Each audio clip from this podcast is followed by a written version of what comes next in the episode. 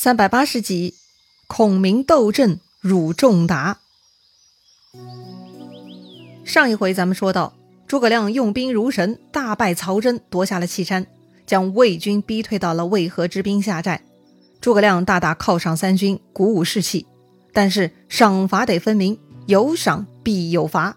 于是呢，击鼓那一路的魏延、陈氏、杜琼、张逆就入帐拜服请罪了。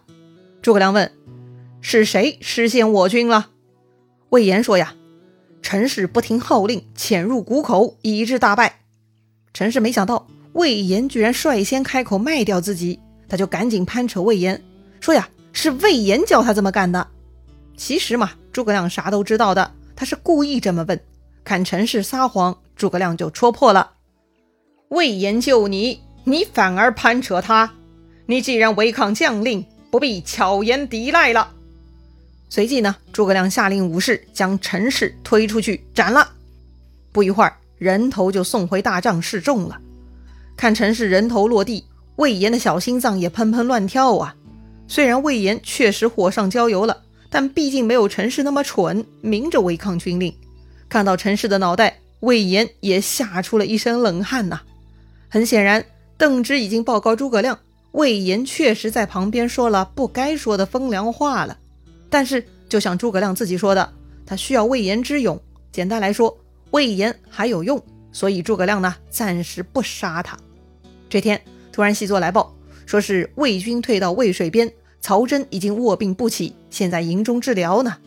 听说此事呢，诸葛亮大喜，他立刻就想出了一条计策，要搞定曹真。诸葛亮分析说呀，估计曹真这次病情很严重，否则他早就回长安了。如今留在军中，只是为了稳定军心而已。诸葛亮准备写下一封信，让秦良的降兵带去送给曹真。曹真看了诸葛亮的信啊，就死定了。很快，诸葛亮写好了这封信，然后呢，把前面的魏军降兵们给叫过来了。诸葛亮说呀：“你们都是魏军，父母妻子大多在中原，不宜常驻蜀中，所以呢，我这就放你们回家，如何呀？”这些人前面跟着秦良去追蜀军，后来被蜀军包围就投降了，纷纷愿意效忠蜀国。但就像诸葛亮说的，他们的父母家人都在中原魏国，如果能被放回老家，自然高兴嘛。于是这些人呢，都跪下来向诸葛亮磕头拜谢。诸葛亮对他们说呀：“曹子丹与我有约在前，如今我有一封信，你们帮我带回去送给子丹，到时必有重赏。”这群人啊，有机会回家已经千恩万谢了，带个信嘛不在话下，赶紧就领了差事，就跑去找魏军大营了。曹真听说他们带回了诸葛亮的信，他强撑病体坐起来拆封阅读。诸葛亮的信啊，洋洋洒洒，篇幅很长，大致意思呢可以分成三段。第一段，诸葛亮阐述了作为将领应该有的能力，什么能力呢？哎，能去能救，能柔能刚。能进能退，能弱能强，不动如山岳，难测如阴阳，无穷如天地，充实如太仓，浩渺如四海，炫耀如三光。欲知天文之旱涝，先知地理之平康，察阵势之机会，揣敌人之短长。意思是呢，作为将领，既要有知识储备，又要有应对的机智，还要有坚强的心态。既然诸葛亮先说了作为将领应该有的能力，那么在第二段呢，他就要批判曹真不符合为将之道了。这个曹真既没有学识，又帮助反贼篡国，兵法又不通，在陈仓遭大雨，在野谷当逃兵，输得很臭很烂。所以曹真何以还有脸回去见关中之父老呢？又有何颜面入相府之厅堂呢？诸葛亮说。曹真这些都被史官记录下来了，也被百姓众口传扬。哎，传扬什么呢？仲达闻震而涕涕，子丹望风而惶惶。那就是拿曹真跟司马懿比哈，司马懿警惕，曹真是望风而逃，丢人现眼呐。最后呢，诸葛亮放出狠话：我军兵强马壮，大将龙骧虎猛，接着就要扫平秦川，荡平魏国了。看完这封信啊，曹真是羞愤交加。自己作为领军打仗的将领，确实熊到家了。曹真也是很自负的人，被诸葛亮如此嘲笑讥讽，曹真是气坏了。当晚呢，他就气死在军中了。哎呀，上一次诸葛亮阵前骂死王朗，如今又写信骂死曹真，口诛笔伐，果然厉害呀！看来曹真也是不够坚强哈，就算不是玻璃心，他也是个脆瓜心了，真是经不起敲打呀。司马懿知道曹真中计了，但也无奈，信都看过了，气死了也只能算曹真蠢呐。司马懿呢，只能用军车收敛曹真尸体，派人送回洛阳安葬了。听说曹真被诸葛亮气死，皇帝曹睿也很愤怒啊，立刻下诏催促司马懿出战，要为曹真报仇。于是呢，司马懿就带兵来找诸葛亮挑战了。司马懿先派使者来下战书，看到司马懿的战书，诸葛亮笑了哈，看来曹真已经死了。于是呢，诸葛亮批复四个字：来日交锋。使者呢就离开了，答应第二天对战。哎，这是非常符合常规流程的做法。但是。当天晚上，诸葛亮呢就秘密安排姜维、关兴，让他们去执行秘密任务了。到了第二天，诸葛亮带上大军来到渭水边，一边是河，一边是山，中央是平川旷野，一片开阔之地，还真的是好战场啊！两军相迎，双方呢都安排弓箭手护在自家两侧阵脚，三通擂鼓，魏军阵中门旗打开，司马懿呢先出马，众将随后跟了出来。而蜀军这边呢，诸葛亮啊，又一次端坐于四轮车上，手摇羽扇。司马懿先开口说话了。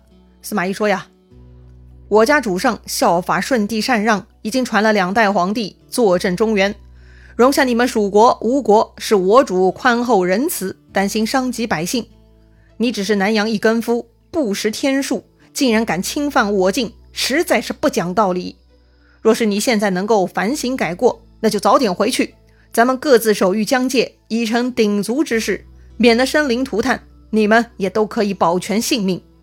司马懿这话呀，其实就是三层意思：第一，曹氏代汉是效仿舜帝禅让，是顺天的；第二，容下你蜀国、吴国是魏国皇帝宽厚仁慈，保护百姓的；第三，司马懿不追究诸葛亮前面骚扰的责任，只要诸葛亮肯退军，大家从此相安无事。诸葛亮一听这话呢，就笑了。诸葛亮说：“呀，我受先帝托孤之重，怎么能不尽心竭力讨贼呢？你曹氏不久就会被汉灭亡的。”诸葛亮又说：“司马懿，你家祖上都是汉臣，世代领汉家俸禄，你不思报效，反助篡逆，你不觉得羞耻吗？”说到这个呢，司马懿确实羞惭满面哈，跟王朗他们一样。这些人内心呢，也都觉得曹氏代汉并非正途，但是自己已经走上这条路了，那必须是一条道走到黑呀。再说了，蜀国汉朝毕竟是刘备建立的，这个刘备嘛，毫无根基，汉朝遗老啊，根本不会把刘备放在眼里的嘛。司马懿呢，不想跟诸葛亮辩论了。司马懿说：“我要跟你决一雌雄，如果你赢了，我发誓再也不当大将了；如果你输了，你赶紧回去。”我不会加害你的。好，诸葛亮问司马懿：“你要怎么斗？是斗将、斗兵，还是斗阵法？高级了吧？平日里两军相接，那就是开打呀。这回居然还有挑选的哈。那么他们到底斗啥呢？”